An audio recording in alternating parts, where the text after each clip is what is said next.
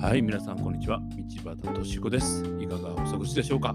今日は12月の30日、あと2日で本年も終わりです。今日は IT の話です。えー2020年、今年を振り返りたいなと思っています。例えばライブ配信もしておりますので、えーライブで楽しんでいただいている方もいらっしゃると思いますけど、えーあっという間の本当に1年だったなっていう感じですよね。え今こう、時事通信フォートっていうのの写真を見てるんですよね。えー2022年どんなことがあったとかね、それを見てるんですけど、まああのーまあ、うん、北京があったりですね、まあ、オリンピックがあり、それからまあ、ロシアによるウクライナ侵攻、それからまあ、うん、ワールドカップがあったりね、最後にね。で、まあ、スポーツ選手では、まあ、当然大谷選手とか、えーで、また、ポーツ界では羽生結弦選手が引退したり、あと、驚くようなことたくさんありましたね。で、やっぱりこう、IT 業界で言うと、まあ、SNS 関係で言うと、やっぱりテスラ社のイーロン・マスクさんが、まあ、ツイッター社を買収して、いろんなツイッターに対して、えー動きがあったりしましたね。で、まあ私、まあ、まあ、SNS とか IT を教えてる専門家としては、まあ、来年のセミナーで、まあ、Twitter の、まあ、便利な使い方とかしようかなと思ったら、まあ、セミナーの取材者の方から、Twitter はちょっと外しましょうと。まあ、動きが読めないんでっていう形で、えー言われたとこもありましたよね。うん、そう考えると、まあ、うん、Twitter の形は変わるけど、その情報を発信したり、情報収集する手段っていうのは、やっぱり絶えずチェックせなあかんのかなっていう感じはしますね。で、まあ、2022年を振り返ったときに、まあ、よく聞かれたのは、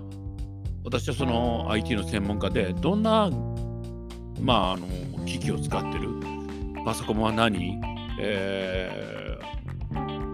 タブレットとか何使ってるのとか言われることが多かったんで、それによってこう業務を効率化したりっていうのをすごく私は重視してて、その件を少しお話ししたいなと思っています。私はもう昔から、まあ、Apple ユーザーですので、えー Mac を使っています、パソコンの方は。えー MacBook と Mac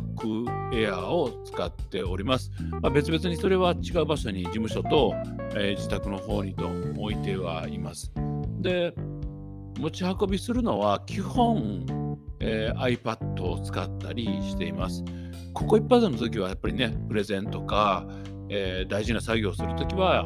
パーソナルコンピューター、PC でしますけど、普段のまあ SNS の情報を取ったり、SNS で発信したり、簡単な作業は、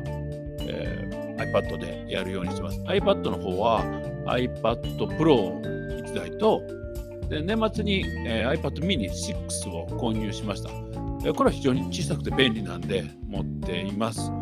で、Apple Watch も使っております。え通知とかね、時間管理においては Apple Watch はすごく便利だなと思っていますんで、それは愛用します。そういう Apple Watch たち、Apple Watch と Apple 製品たちを、ま、共有しながら業務効率をいかにするかという形を考えています。iPad を使ってる理由は、やはり手書きで何でもできるっていうことですよね。で、うーんアプリ的には iPad のやつは GoodNote5 っていうアプリを使ってて、まあ、それを絶えず手書きで書いて、えーフォルダ分けしてやっております。で、情報の、まあ、ストックっていうか、情報管理に関しては、まあ、一番大切なやつは、あエバーノートに入れて、えー管理しております。で、日々の業務のリマインダーとかは、まあ、Apple のリマインダーを使ったり、ちょっとしたことはメモ帳、Apple のメモに入れております。まあ、そういうのを使い持って情報を収集して分析したりしております。で、動画の方は、パソコンで、えー編集するときは、Adobe の、うんプレミアムプロを使っています。そして、Photoshop、イラストレーターを使っております。最近ね、やっぱりこう、キャンバさんっていう、まあ、便利なね、あの簡単に差し込めるようなサイトっていうかサービスがあるんですけど、まあ、無料でも結構僕も使ったりしますけどここ一発のあのこだわりがあるときはやっぱりイラストレーターとかねフォトショップを使っています。まあ、非常に便利ですよね、やっぱり。で、まあ、当然、まあ、マイクロソフトのオフィス関係も全て使っております。例えば年賀状の、まあ、住所録の管理とかは、まあ、住所録の方はまずデータベースに入れたやつを抽出したやつを、えー、Excel とかで CSV にしたり、アクセスでこう入れ替えたりしたりしております。ぱりそういう基本的な業務がそういうことでできるようになると違うと思うんですね。でプレゼンするときは、えー、昔はあのキーノートを使ってたんですけどやはり使い勝手でやっぱ専門性のある部分汎用性のある部分でパワーポイントがっていうのがやっぱ多いですよね。これはまああの講演で呼ばれた時の主催者に送る、まあ、PDF も含めてやっております。でマイクロソフトのええとこは例えばパソコンの業務のやつをクラウドに保存してやってたら、例えば、えー、自宅の PC、まあ、オフィスで、えー、PC を使って保存したやつをクラウド上に保存して、うん iPad を持っていけばそれでプレゼンできたりね。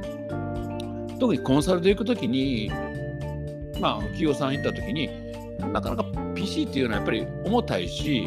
まあ、iPad Pro で十分かなと。で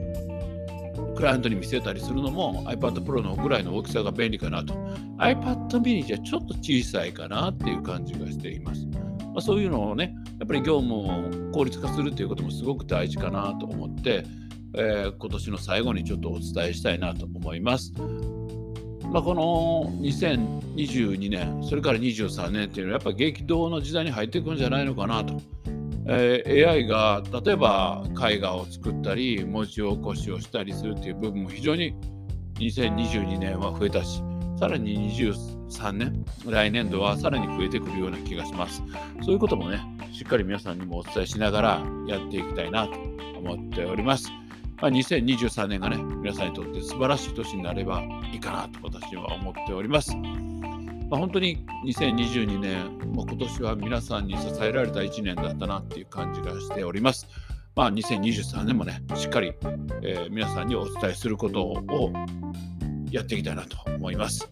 えー、IT 集客勉強会とか、まあ、セミナーとかでお会いできるのを楽しみにしております。また皆さんに笑顔でお会いしたいなと思います。